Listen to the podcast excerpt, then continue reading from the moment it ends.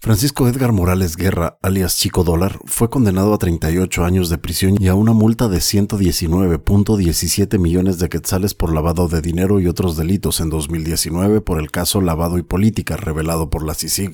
Su proceso es clave para entender el mecanismo que permite el flujo de recursos de origen ilícito entre el crimen organizado, actores políticos, el sistema financiero y operadores de justicia.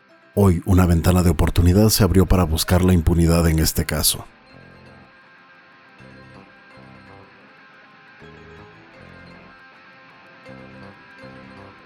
Este es el primer audio reportaje de una serie de cuatro que No Ficción presenta dentro del proyecto El Experimento.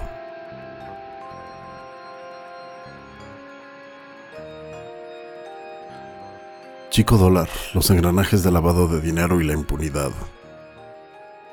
Por Bill Barreto. Tres años después del fin de la Comisión Internacional contra la Impunidad en Guatemala, CICIG, la defensa de Francisco Edgar Morales Guerra, también conocido como Chico Dólar, busca la repetición del juicio. El contexto es favorable. Los fiscales que lo investigaron y jueces que llevaron su proceso, entre ellos la jueza Erika Ifán Dávila, se encuentran en el exilio, mientras otros juzgadores a cargo del caso enfrentan el riesgo de un antejuicio. Una ventana de oportunidad se abre para Morales Guerra y las piezas del mecanismo comienzan a girar a su favor. Su abogado, Eddie Herrera López, apela ante la Sala Primera de Apelaciones de Mayor Riesgo por la repetición del juicio por supuestos vicios de forma en el proceso y está optimista ante las nuevas condiciones de la justicia. Herrera López atiende esta entrevista en una pequeña oficina al costado de un estacionamiento en la zona 1, a pocas cuadras de la torre de tribunales. Es un espacio que comparte con otra abogada, en esta ocasión, Herrera López llega sonriente a este despacho atiborrado de folios y que tiene por decoración una manta vinílica, desteñida por el sol, que reproduce una enredadera. El abogado viene de la Fiscalía contra la Corrupción donde interpuso denuncias contra fiscales y jueces que conocieron el caso de Chico Dólar. Se le percibe optimista. El defensor lleva entre sus representaciones recientes la defensa del coronel retirado Jacobo Esdras Salán Sánchez, investigado por los delitos contra los deberes de humanidad en el caso Diario Militar. El abogado de Morales Guerra asegura que espera que sus acciones a favor de Chico Dólar tengan mejor recepción luego del fin de la CICIG y la renuncia del ex jefe de la Fiscalía Especial contra la Impunidad, FESI, a cargo del caso, Juan Francisco Sandoval. Sí, Confío que con el nuevo fiscal de la FESI, el licenciado Rafael Curuchiche, con quien hago gestiones para una cita, pueda analizar y hacer un requerimiento favorable para mi cliente, porque la ley lo permite. Creo que vamos a tener una luz en este martirio de estas personas detenidas injustamente, dice. En febrero del 2022, el litigante presentó denuncias en la Fiscalía contra la Corrupción contra la jueza de mayor riesgo de Erika Ifán, quien envió a juicio a su defendido. Un mes más tarde, Aifán salió del país, renunció a su cargo y denunció no contar con garantías para proteger su vida y defenderse de múltiples acusaciones en su contra.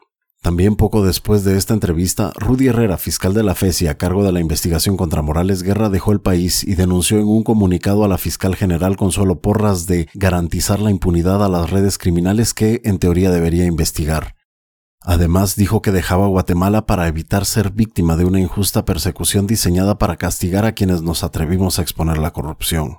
El abogado defensor de Morales también indica que denunció a la jueza Yasmín Barrios, integrante del Tribunal de Sentencia que condenó a Morales Guerra, además de acciones contra fiscales encargados del caso en la FESI. En una nueva entrevista con el defensor en abril de 2022, confirmó que se reunió con la nueva fiscal encargada de la Agencia 5 de la FESI, Vilma Pérez, ahora a cargo del caso, y que cuenta con nuevos elementos que fundamentan la revisión de medidas para pedir la libertad de sus representados. La estrategia para buscar la repetición del juicio. El defensor de Morales Guerra explica que entre las razones para apelar por repetir el juicio de su cliente está el cuestionamiento a la validez de los análisis financieros usados por el MP para sustentar la acusación y la falta de garantías que, según él, negaron los distintos jueces para ejercer la defensa. Morales Guerra fue acusado por la CICIG y la FESI de ser una pieza clave en una operación internacional de lavado de activos. Este delito consiste en la ocultación del origen del dinero, resultado de actividades ilícitas, simular que proviene de actividades legales, con lo cual se permite a los delincuentes usar estos recursos. A Chico Dólar, un agente pagador de remesas y comerciante, la CICIG lo señaló de lavar dinero mediante transferencias al extranjero por 33 millones de dólares y operaciones locales que alcanzaron los 937 millones de quetzales, alrededor de 121.13 millones de dólares. La Fiscalía consiguió a través del juicio la condena contra Morales Guerra al documentar la irregularidad en operaciones internacionales por 7 millones de dólares a través de 171 transferencias bancarias. El 11 de febrero de 2019, el Tribunal de Mayor Riesgo A lo condenó a 38 años de prisión y al pago de una multa de 119.07 millones de dólares. Fue hallado culpable de los delitos de lavado de dinero, defraudación tributaria, financiamiento electoral ilícito, cohecho activo, soborno, y absuelto por el delito de asociación ilícita. En el momento de la detención de Morales Guerra, sin embargo, él no fue la figura más destacada del caso. Junto a Chico Dolar fueron acusados diputados del cancelado partido líder, Jaime Martínez Loaiza, también condenado, y Manuel Barquín Durán, quien falleció antes de la sentencia. Ambos fueron intermediarios que facilitaron a Morales Guerra el acceso al expresidente del Banco de Guatemala, Banguat, Edgar Barquín, quien aceptó los cargos de tráfico de influencias. Este último era el candidato a la vicepresidencia junto al presidenciable del líder, Manuel Valdizón. El hecho de que el caso fuera revelado pocos días antes de la primera vuelta electoral en 2015 y el impacto que causó en la candidatura de Valdizón, quien cayó de la primera posición en las encuestas a la tercera previo al día de las elecciones, es otra de las consideraciones que planteó el defensor de Chico Dólar para argumentar que este caso fue promovido por un interés político. En la entrevista con No Ficción, el defensor de Morales Guerra prosigue y asegura que su cliente fue prácticamente estafado por los diputados Jaime Martínez Loaiza y Manuel Barquín, cuyo hermano era el expresidente del Banco de Guatemala, Edgar Barquín. Ellos estafaron a Francisco Morales porque él, a través de la amistad que tenía con ellos, les comentó de la denuncia que tenía de la IBE, de un posible lavado de dinero. Y vienen estos diputados y estafan a mi cliente y le hacen entender que le van a arreglar el problema y solo le sacaron dinero, dijo Herrera López. Durante el juicio, el exdiputado Martínez Loaiza negó cualquier asociación ilícita con Morales Guerra en un testimonio realizado el 2 de febrero de 2019. Yo no asistí a esa reunión, dijo Martínez en referencia a una reunión realizada en 2013 en el Banco de Guatemala entre Morales, Manuel Barquín y Edgar Barquín, según el testimonio del propio expresidente del Banguat, en que se declaró culpable de tráfico de influencias. Sobre este punto también se buscó contactar a Edgar Barquín, pero este indicó por medio de su abogado representante Oscar Poroj que no dará declaraciones al respecto. El abogado de Morales dice que su cliente intentó arreglar sus problemas mediante el uso de sus contactos políticos.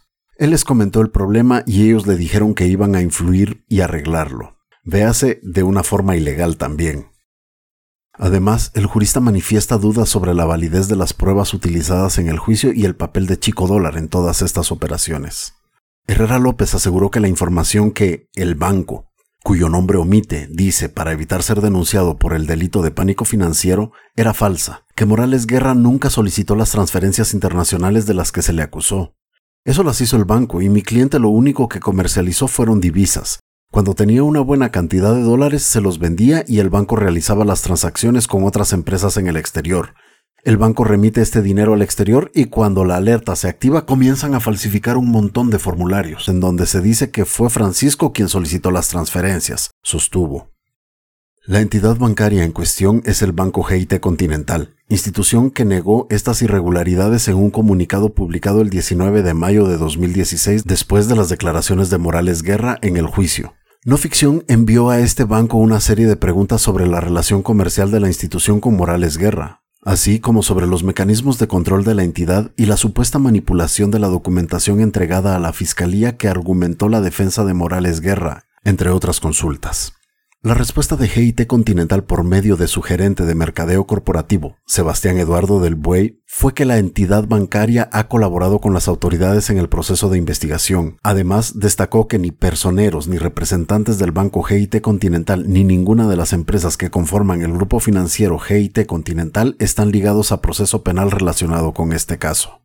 En efecto, la única persona relacionada al banco ligada por este proceso fue la exgerente de la agencia de Asunción Mita Jutiapa, Silvia Antonieta Guevara, quien fue absuelta por los delitos de lavado de dinero, asociación ilícita y revelación de información confidencial durante el juicio en 2019.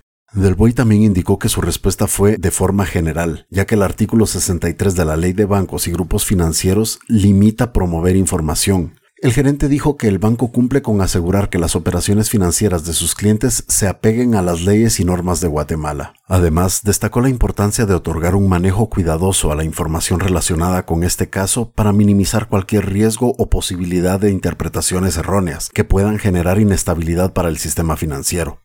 Según el defensor de Morales Guerra, el Tribunal de Sentencia de Mayor Riesgo A no le permitió verificar de manera independiente la veracidad de los formularios con las transacciones internacionales entregados por el banco, por lo que los jueces cometieron errores al valorar la evidencia. Esa es la razón por la cual apeló vicios de proceso para anular el juicio y repetirlo ante un nuevo tribunal. El abogado Herrera López asegura que si logra que se repita el juicio buscará obtener medidas sustitutivas para lograr la libertad de sus defendidos, Morales Guerra y cuatro de sus trabajadores también condenados con él. Pero para entender cómo la defensa de Morales Guerra puede contemplar una resolución favorable, hay que saber quién es Chico Dólar y cómo logró en el pasado eludir a la justicia. Descubriendo a Chico Dólar. Francisco Edgar Morales Guerra nació en el municipio de Asunción Mita Jutiapa en 1967. Su padre era originario de esa localidad y su madre del cercano pueblo de Agua Blanca en el mismo departamento. Chico, como es conocido en su pueblo, es un hombre de frontera, un negociante nato atento a las oportunidades de negocio según los vecinos de su municipio. La tierra de Chico Dólar es una tierra de comercio. Ubicado a 150 kilómetros de la capital, el municipio cuenta con unos 42.500 habitantes de quienes una tercera parte, según su plan de ordenamiento territorial, viven en las áreas urbanas, la mayor de estas la cabecera municipal. Es el segundo municipio con el menor índice de pobreza general del departamento. Su poblado natal se encuentra a menos de media hora en automóvil de la frontera de San Cristóbal que une a Guatemala con El Salvador. La pequeña ciudad se extiende a lo largo de la carretera que conduce al paso fronterizo durante un kilómetro aproximadamente y crece de manera irregular sobre todo en la margen izquierda. En el centro de la comunidad, en un perímetro de menos de cuatro cuadras, hay agencias de siete bancos del sistema, cooperativas de ahorro y crédito, así como una veintena de farmacias y pequeños comercios con rótulos de cobra tu remesa aquí. La ciudad es un pequeño centro financiero de provincia en donde los cambistas informales han desaparecido para dar paso a los bancos. Como explica el economista y consultor financiero Edgar Balcells, la década de los 90 fue en Guatemala un periodo de desregulación y brusca liberalización de la economía que se refleja en las crisis de entidades financieras en el país. Aparecen y desaparecen agencias crediticias, financieras y casas de crédito ante los escasos controles preventivos. Incluso instituciones aparentemente sólidas como el Banco del Café, Bancafé, el segundo banco en activos del país, quebró en 2006. Este boom de servicios financieros dio pie a la creación de financieras, nuevas entidades bancarias, casas de cambio y remesadoras poco controladas pese a la legislación aprobada en ese periodo, como la Ley contra el Lavado de Dinero y otros activos de 2001 y la Ley de Bancos y Grupos Financieros de 2002. Las carencias en organismos de control como la Intendencia de Verificación Especial, IBE, y las malas prácticas en el notariado en el país que facilitaban la creación de empresas de cartón, cita como ejemplo Balcells, ayudaron a vulnerar los mecanismos de control. Según algunos testimonios de vecinos de Asunción Mita, Morales Guerra empezó sus negocios en los años 90 como vendedor de fertilizante y posteriormente instalando una ferretería, Reportes del registro mercantil dan cuenta de la inscripción de su primera empresa individual, Agropecuaria El Campesino, en 1993 y de Agroferretería El Campesino en 2007. Con el aumento de la migración en el municipio en esa década y la dolarización de la economía de El Salvador en 2001, Morales Guerra añade a sus negocios el cambio de dólares y se vuelve pagador de remesas. Morales Guerra es padre de tres hijos junto a su esposa, Servia Benavent Guzmán Cuellar, también originaria de Asunción Mita, perito contadora que trabajó como cajera en el desaparecido Banco Bancafé. Su esposa, Servia Guzmán, fue capturada por el MP por el delito de lavado de dinero en 2016, en un operativo donde se detuvo a otras 10 personas acusadas del traslado de 1.5 millones de dólares de origen ilícito a cuentas en Canadá en 2011. Guzmán Cuellar, también representada por el abogado Herrera López, fue detenida el 11 de agosto de 2016, en un país donde el tiempo promedio de espera en un proceso penal sin complicaciones toma unos 195 días desde la detención hasta la apertura de juicio. Guzmán Cuellar recuperó su libertad seis días después de pagar una caución por 325 mil quetzales en el juzgado de instancia penal de Puerto Barrios Izabal. A la fecha goza de libertad y el proceso en su contra no registra ningún cambio desde hace dos años. Según su defensor, presentaron documentación financiera para demostrar que el traslado de esos fondos eran operaciones de remesas con Western Union Air Park, y fue así como su representada recuperó seis meses después la fianza. Aún así, Guzmán Cuellar tiene en los registros del organismo judicial una causa abierta por el delito de lavado de dinero. Respecto a esta, su abogado defensor asegura, el otro caso que usted ve es un caso en investigación que nunca va a prosperar. Como empresario y agente remesador, hay dos momentos en la vida de Morales Guerra, una etapa anterior y una posterior a 2011. Antes de 2011, Chico Dólar había consolidado una buena posición como el principal agente pagador de remesas para Western Union Air Park en el país y como uno de los mayores vendedores de divisas a los bancos del sistema a nivel nacional. Además, según su abogado, era el más grande distribuidor de fertilizantes en la zona oriental del país. Todo esto a pesar de operar únicamente con una empresa individual con diferentes nombres comerciales, Agroferretería El Campesino, Agropecuaria El Campesino y la distribuidora y exportadora de frutas y verduras El Campesino, estas últimas dos canceladas a la fecha. Pero algo cambia en 2011. Una investigación penal en su contra por el delito de lavado de dinero avanza. Luego de años de alertas de flujos sospechosos de dinero registrados al menos desde 2008 por parte de la IBE y reportados tanto a la Fiscalía de Narcoactividad como a la de lavado de dinero, las investigaciones se acercaban a Chico Dólar. En enero de 2010, según un comunicado del Banco GIT Continental, la entidad bancaria canceló todos los productos y servicios a Morales Guerra por no cumplir con los requisitos para respaldar la legitimidad de sus operaciones. En este mismo comunicado, la institución bancaria indicó que los señalamientos en su contra por supuestas irregularidades de parte de Morales Guerra eran una reacción desesperada e irresponsable como consecuencia de su decisión de separarlo como cliente del banco. Para diciembre de 2011, Morales Guerra constituyó junto a su hija Servia Valesca Morales Guzmán quien acababa de cumplir la mayoría de edad, la Sociedad Anónima Corporación de Valores y Divisas El Campesino, abreviada, aunque no tanto, con el nombre de Corpo Valdicamsa. Sobre esta entidad más tarde, Chico Dólar pidió consejo al entonces presidente del Banco de Guatemala, Edgar Barquín, para pasar los controles de la IBE. Esta entidad tiene por objeto, según reportes del registro mercantil, la compra de moneda extranjera, cheques de viajero, giros bancarios, transferencias electrónicas, giros postales y otros medios de pago expresados en divisas, así como vender moneda extranjera en su calidad de agente de las instituciones emisoras. Fue constituida con un capital total de 700 mil quetzales, es propiedad en un 60% de Morales Guerra y en un 40% de su hija. Chico Dólar entraba en una nueva fase de operaciones los mecanismos de la impunidad. Pero, ¿en qué momento aparece la CICIG y la FESI bajo la dirección de Juan Francisco Sandoval en esta historia?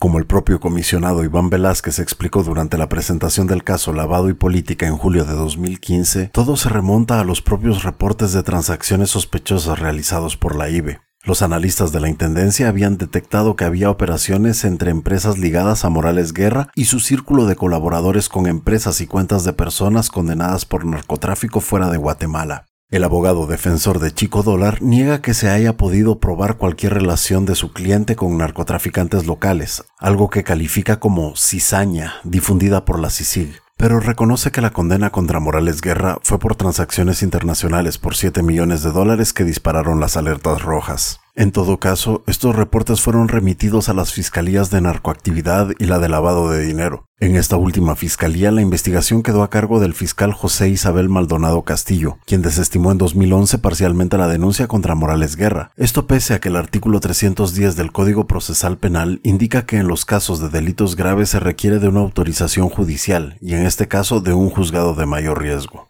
Durante la investigación del caso Lavado y Política, la Fiscalía obtuvo escuchas telefónicas en las cuales Chico Dólar conversaba con su entonces abogado Javier Villatoro López y la exgerente del Banco GIT en Asunción Mita, Silvia Guevara, sobre el arreglo que había logrado en el MP para conseguir la desestimación. Durante el juicio trascendió que Morales Guerra además sostenía una relación sentimental con Guevara, lo que aumentaba su nivel de confianza.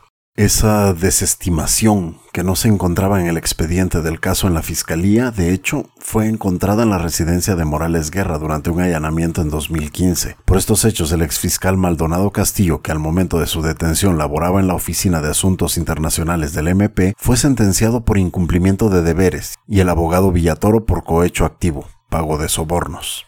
También en 2011 aparece el primer registro documental de un vínculo entre Chico Dólar y el mundo político. En ese año electoral el partido Gran Alianza Nacional Gana registró ante el Tribunal Supremo Electoral aportes de agropecuaria al campesino por 1.44 millones de quetzales. En esas fechas el secretario general del partido era el diputado Jaime Martínez Loaiza, originario de Jutiapa, y el secretario general adjunto el diputado Manuel Barquín Durán, hermano del entonces presidente del Banco de Guatemala, Edgar Barquín Durán. La familia Chico Dólar era discreta.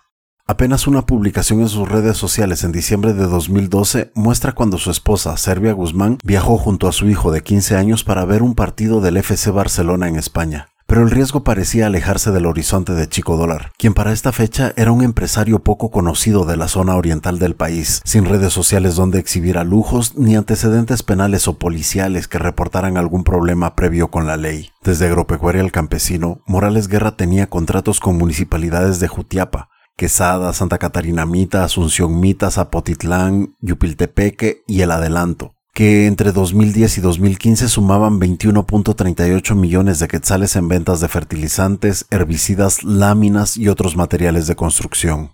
A mediados de 2014, la FES y la CICIG tomaron el caso que todavía se encontraba en manos de lavado de dinero, al detectar la participación de actores políticos dentro de la estructura e hicieron un análisis de la información recopilada. Pronto, gracias a los análisis forenses de las transacciones nacionales e internacionales, escuchas telefónicas y reportes previos de la IBE comenzaron a perfilar la forma de operar de la estructura. La figura que reconstruyeron es compleja y puede entenderse en las tres etapas en las que tradicionalmente se divide el lavado de dinero. Primero se produjo la colocación de los activos, es decir, su introducción al sistema financiero. En esta etapa la estructura de Chico Dólar, según la investigación, adquiría grandes sumas de dólares, presumiblemente de origen ilícito, a un precio bastante bajo y se los vendía a entidades bancarias por un precio bastante competitivo. Durante el juicio, la exoficial de cumplimiento de GIT, Sandra Elizabeth Sayas, fue interrogada por la Fiscalía sobre qué acción emprendió la IBE al detectar, por ejemplo, más de 100 transacciones internacionales relacionadas a Morales Guerra y si esta institución había pedido al banco que bloqueara las cuentas del acusado. Sayas refirió que la IBE no les pedía cancelar o bloquear a ningún cliente, sino que en la mayoría de los casos solo solicitaban información adicional. La extrabajadora del banco explicó, en el caso del señor Morales Guerra, la IBE no pide información adicional, salvo de este señor que no recuerdo el nombre y apellido, pero que tenía una relación, que depositaba en las cuentas del señor Morales Guerra, pero tuvimos una visita in situ. Llega a la Intendencia a preguntar por una cuenta que estaba relacionada con el señor Morales Guerra, pregunta todo lo de esa cuenta, pero no pregunta por el señor Morales Guerra. La ejecutiva del banco dijo que en 2009 la IBE hizo una auditoría a los cambistas que operaban con el banco, entre las cuales revisaron las cuentas de Chico Dólar, pero que no emitieron ningún reparo. En la segunda etapa del proceso de lavado, según la acusación, se produjo la estratificación, o sea, se buscó ocultar el origen de los fondos mediante una serie de transacciones. De esa cuenta en la investigación se detectaron alrededor de 200 empresas, algunas de ellas reales y otras de cartón que simulaban negocios entre ellas, como la compra y venta de bienes o servicios que nunca se prestaron para justificar el traslado de fondos. En esta etapa, el dinero era movido tanto a nivel nacional como en operaciones internacionales, algunas de las cuales se realizaron hacia cuentas en países como Estados Unidos, China, Hong Kong, Corea del Sur, Islas Caimán, Francia, Turquía, Colombia y Brasil. Hubo dinero que regresó a través de operaciones simuladas. La información concreta en el juicio revela que al menos 7 millones de dólares fueron movidos en esta fase.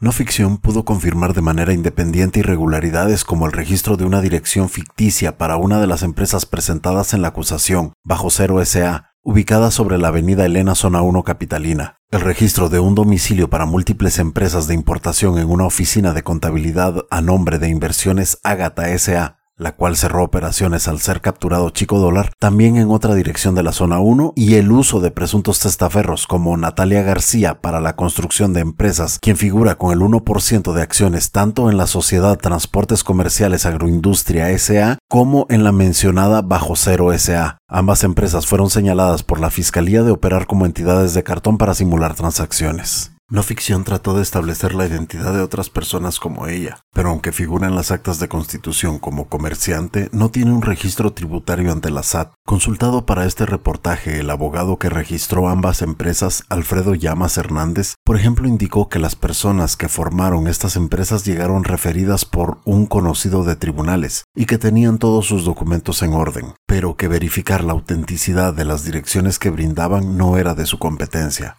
El notario también dijo no haber sido citado por el MP. Por último, en una tercera etapa se daba la integración de los activos, es decir, el regreso de los fondos a la economía en forma de bienes inmuebles, compra de activos, comercios o cualquier otra actividad productiva, en el análisis financiero presentado durante el juicio se logró rastrear al menos 105 millones de dólares movidos por Morales Guerra, de los cuales, según reconoció su propio abogado defensor, 7 millones corresponden a transacciones internacionales. El mismo representante de Chico Dólar, el abogado Herrera López, señaló que como agente pagador de remesas, con la sede de la agencia de Western Union Airpac en Asunción Mita Jutiapa, su defendido tenía operaciones que llegaban hasta los 300 mil dólares diarios, pues centralizaba las operaciones de otras sedes bajo su administración. Un estudio del Banco Interamericano de Desarrollo, BID, de 2016 estimaba en 161 millones de dólares el envío promedio mensual de remesas en Guatemala por personas migrantes. En estas fechas, el mismo estudio calculaba en 77.500 el número de receptores de remesas en Jutiapa y en 1.3 millones a nivel nacional. Esto implicaría que Morales Guerra tendría que haber registrado alrededor de 1.800 envíos diarios para alcanzar una cifra de 300 mil dólares. Para dimensionar el volumen de las operaciones financieras irregulares que pasan por el sistema financiero basta echar una ojeada a las estadísticas publicadas por la IBE. Tan solo en 2021 esta institución recibió 5.473 reportes de transacciones sospechosas por un valor de 6.134.7 millones de quetzales, un incremento de 141.7% respecto al año anterior. En el proceso de elaboración de este reportaje se consultó a las autoridades de la IBE para tratar de resolver dudas sobre su actuación en la investigación contra Morales Guerra. La vocera de la institución, sin embargo, refirió que el artículo 36 de la ley contra el lavado de dinero u otros activos los obliga a guardar reserva y únicamente pueden facilitar información estadística.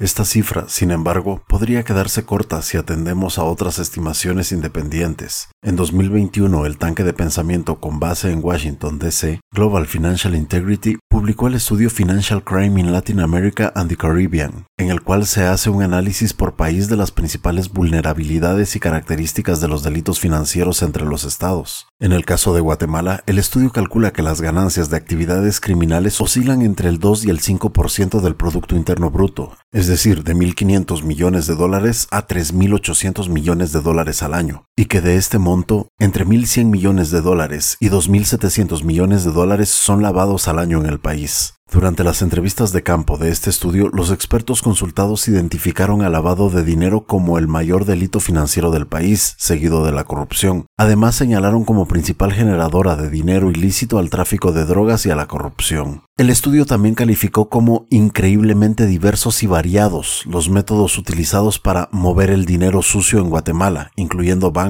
actividades políticas, empresas ficticias, construcción, proyectos de infraestructura, facturación errónea, contrabando de efectivo a granel, supermercados, gasolineras e incluso iglesias. El caso de Chico Dólar justamente reunió varios de estos ámbitos. El agente estrella de Western Union Airpac, en este punto vale la pena preguntarse si alguna vez este tipo de montos manejados por un solo agente levantaron alguna sospecha en Western Union Airpac. Para empezar, hay que entender el tipo de relación comercial que mantenía Morales Guerra con la empresa remesadora. La franquicia de Western Union para Centroamérica la maneja desde los años 90 la empresa Airpac, una compañía del grupo Cohen. Esta empresa familiar es originaria de Nicaragua y tiene una importante presencia agroindustrial en ese país con más de 8.000 hectáreas de cultivos de sorgo, soya, caña de azúcar, maní y otros productos. Su componente más importante, sin embargo, son los servicios financieros. Según la revista Forbes, el total de sus ventas anuales de bienes y servicios se estiman en 125 millones de dólares. En Guatemala, además de la representación de Western Union, son dueños de la empresa emisora de licencias de conducir, MyCom, y tienen participación con acciones en la constructora Pre-Esforzados y Construcciones SA, de nombre comercial Precon, contratista del Estado con contratos menores que suman los 6.6 millones de quetzales en los últimos seis años y que en 2018 fue acusada por la CICIG del delito de financiamiento electoral ilícito en el caso corrupción y construcción. El grupo Cohen tiene por fundador a Piero Cohen Montealegre y por presidente de la junta directiva a su hijo Piero P. Cohen. Un antiguo trabajador en el área financiera de Western Union Airpac Guatemala, consultado para este reportaje, señaló que Morales Guerra llegó a ser el principal agente individual de la franquicia en el país. Era el mayor remesador de Oriente, incluso tuvo operaciones más voluminosas que algunos bancos del sistema, refiere esta fuente bajo confidencialidad. Chico Dólar poseía una característica que esta empresa buscaba en sus agentes, relata esta fuente una importante red de negocios en la zona, en su caso agropecuarias, ferreterías y venta de fertilizantes, así como contactos con otros comerciantes de la región y disponibilidad de dinero en efectivo para pagar estas remesas. Durante el periodo en que la IBE marcó alerta sobre Morales Guerra entre los años 2008 y 2011, según esta misma fuente, Western Union Airpack, además de los programas de auditoría de la sede central, poseía su propio sistema y se conciliaba diariamente, por lo que los montos y volúmenes que manejaba Chico Dólar eran conocidos. Para este reportaje se contactó con David Díaz, gerente general de AirPack para Guatemala y Costa Rica, con el fin de establecer si las transacciones de Morales Guerra generaron algún tipo de alerta en sus sistemas de auditoría y controles sobre sus agentes. Sin embargo, Díaz indicó que no podía brindar detalles de ninguno de estos temas por las cláusulas de reserva con la empresa matriz, así como las restricciones en la legislación local sobre difundir información financiera. Díaz aseguró que en su momento brindaron toda la información solicitada por las autoridades guatemaltecas al respecto. Chico dólar de nuevo en la mira.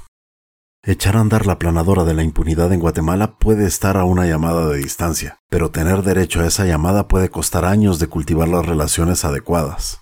El 7 de febrero de 2013, a las 10.49 horas, una de estas llamadas salió de las oficinas del Banco de Guatemala. A continuación, una transcripción de la escucha telefónica presentada en el juicio. Edgar Barquín. Aló, con don Chico. Francisco Morales. Con él habla. Edgar Barquín. Chico, le saluda Edgar Barquín del banco. Quien llamaba era Edgar Baltasar Barquín Durán, entonces presidente del Banco de Guatemala. Edgar Barquín.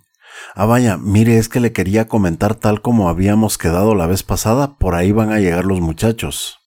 Francisco Morales. Ajá, ¿cuándo? Edgar Barquín. Probablemente lleguen hoy o mañana, pero ya tienen los nombramientos. Van a llegar cualquier día de esta semana. Ellos van a llegar preguntando por la empresa. Por eso le quiero explicar Corpo, ¿cómo se llama su empresa? Corpo Bandi Camsa. Francisco Morales. Corpo Camsa, así es. Edgar Barquín.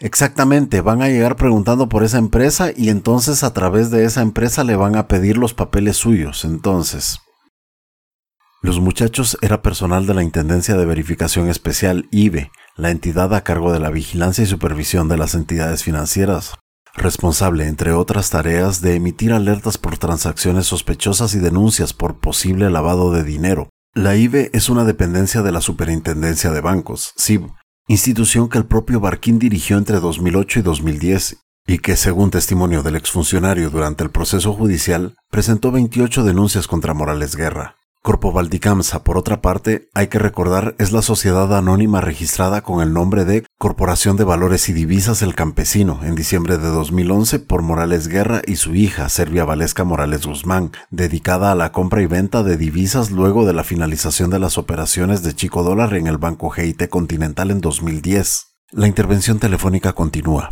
Eder Barquín, entonces usted se los tendría que dar a la empresa y la empresa a los muchachos, o usted se lo entrega directamente, no habría ningún problema. Francisco Morales. ¿Y toda la papelería adjunta o de eso nada, hasta que ellos se la pidan? Edgar Barquín. Eh, ellos se la van a pedir a su empresa. Francisco Morales. Perfecto. Edgar Barquín. Le van a pedir a la empresa para que la empresa le pida a usted. Francisco Morales. Perfecto. Edgar Barquín. Entonces con eso sea así, les da, les da toda la información que tiene. Francisco Morales, le agradezco mucho. Edgar Barquín, no les vaya a comentar que usted habla conmigo, oye. Morales Guerra, un comerciante jutiapaneco, cambista y agente pagador de remesas para entidades bancarias, logró así una asesoría directa del propio presidente del Banco de Guatemala y uno de los artífices de la ley contra el lavado de dinero y otros activos del país para solventar una inspección de personal de la IBE. Seguía la escucha telefónica presentada durante el juicio. Edgar Barquín, entonces yo voy a tratar la otra semana y puede ser el miércoles o el lunes de la siguiente semana. Le voy a conseguir una reunión con el intendente de la IBE y el jefe de la IBE para que usted les traiga esos documentos, la otra copia, y les explique a ellos porque vamos a tratar a ver cómo lo sacamos de la jugada. Francisco Morales. No, yo le agradezco mucho. Como yo le digo, ustedes son mis ángeles para mí, y yo les agradezco todo el apoyo que me han brindado. Y así, los engranajes de la maquinaria de la impunidad comenzaron a girar para librar a Morales Guerra de una investigación en curso en 2013. El problema para Chico Dólar era que su solución terminó por incriminarlo más gracias a esta escucha telefónica. Luego de la acusación en su contra en 2015, con los reportes de transferencias bancarias, los análisis financieros y el propio testimonio de Edgar Barkin, quien en septiembre de 2016 fue declarado culpable del delito de tráfico de influencias, finalmente Morales Guerra fue condenado por lavado de dinero, defraudación tributaria, financiamiento electoral ilícito y cohecho activo. Con la caída de Chico Dólar también cayeron dos viejos caciques de la política local, el exdiputado Jaime Martínez Loaiza fuerte en su bastión de Jutiapa, y el exdiputado Manuel Barquín Durán, hombre fuerte de Petén, quien falleció en prisión antes de finalizado el proceso. Ambos exintegrantes de la Gana, más tarde del PP, y en un último cambio de colores formaron parte del partido líder. El caso también mostró la complicidad en la que incurren algunos abogados penalistas al volverse intermediarios de sobornos, con las condenas del abogado Villatoro López y del exfiscal Maldonado Castillo, así como la de funcionarios medios de la SAT como Minor Leonel Monterroso, quien ocultó una defraudación tributaria de Chico Dólar y fue condenado por cohecho pasivo. Por último, también en una investigación derivada, fueron condenados dos exalcaldes, William Giovanni Duarte Guerra por falsificación de documentos y Basilio Cordero Cardona por peculado culposo, la sustracción de bienes públicos, en una muestra más de cómo una investigación independiente puede conducir a abrir otras causas judiciales, entre otros involucrados en el proceso. El saldo pendiente de Chico Dólar. Al 23 de marzo de 2022 se encontraban bajo control de la Secretaría Nacional de Administración de Bienes en Extinción de Dominio, Senaved, 20 inmuebles registrados en Asunción Mita, entre lotes, residencias y bodegas vinculados a Morales Guerra y su esposa, con un valor tasado por la Senaved en 15.42 millones de quetzales. También 22 vehículos valorados en 2.45 millones de quetzales, y dinero incautado por 917.560 quetzales y 14.193.63 dólares. Bienes que suman alrededor de 18.88 millones de quetzales, unos 2.46 millones de dólares. Estas propiedades y vehículos vinculados a Morales Guerra fueron inmovilizados y entregados para su uso en distintas instituciones del Estado, los vehículos, por ejemplo, han sido utilizados, según reportes de Senaved, para su uso provisional en el organismo judicial, la Procuraduría General de la Nación o los Ministerios de Defensa y Gobernación, mientras que tres de los inmuebles han sido asignados de manera temporal al organismo judicial, uno a Gobernación y otro al Ministerio Público. De visita en Asunción Mita Jutiapa, sin embargo, no hace falta más que pararse a un costado del mercado municipal, entre la tercera y la cuarta avenida del barrio San Sebastián, para ver cómo algunos negocios vinculados a Chico Dólar continúan en operación. Desde ese punto se observa un inmueble de tres niveles pintado de verde con el título de Agropecuaria al Campesino, y una cuadra más allá otro edificio similar, también pintado de verde con el nombre de Agroferretería al Campesino. Al acercarse al edificio de Agropecuaria El Campesino, se observa que la planta baja está dividida en dos locales comerciales. Uno de ellos conserva el nombre de Agropecuaria El Campesino y se encuentra cerrado, con señales de estar clausurado desde hace mucho tiempo. Sus ventanas están ahumadas y acumulan polvo. Es precisamente a nombre de esta empresa individual con la cual Morales Guerra obtuvo contratos públicos por 21.38 millones de quetzales en ventas de productos y servicios entre 2010 y 2015. El otro local de la planta baja tiene por nombre Fertiagroquímicos, el agricultor DIS, y usa el mismo logo de un trabajador en el campo bajo un sol radiante que utilizaba agropecuaria el campesino. La dependiente del negocio confirma que en el local vacío a la par estaba Western Union hace algunos años.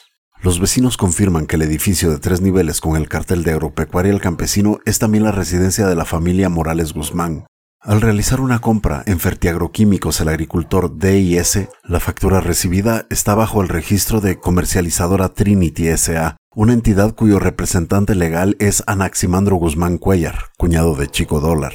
El proceso se repite al hacer otra compra en el local bajo el cartel Agroferretería El Campesino, ubicado entre la Quinta y Sexta Avenida, Barrio La Libertad, a dos cuadras del anterior inmueble. La empresa que registra la compra es Corporación Ferroagroservicios El Campesino SA, también utilizando el mismo logo, y nuevamente Anaximandro Guzmán Cuellar figura como su representante legal. Esta última empresa fue constituida en 2011 por Morales Guerra, su esposa Guzmán Cuellar y la hija mayor de ambos, Servia Valesca Morales Guzmán.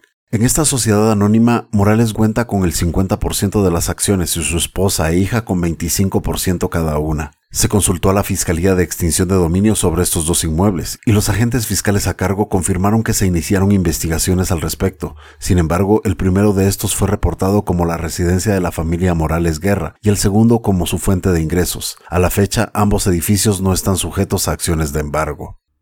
No Ficción también verificó el uso de al menos una de las tres bodegas ubicadas en el kilómetro 143.8 en la ruta que conduce a Asunción Mita. Durante dos días se pudo observar su empleo como depósito de chatarra y muebles usados, así como la venta de bloques de cemento en un camión parqueado frente a la propiedad.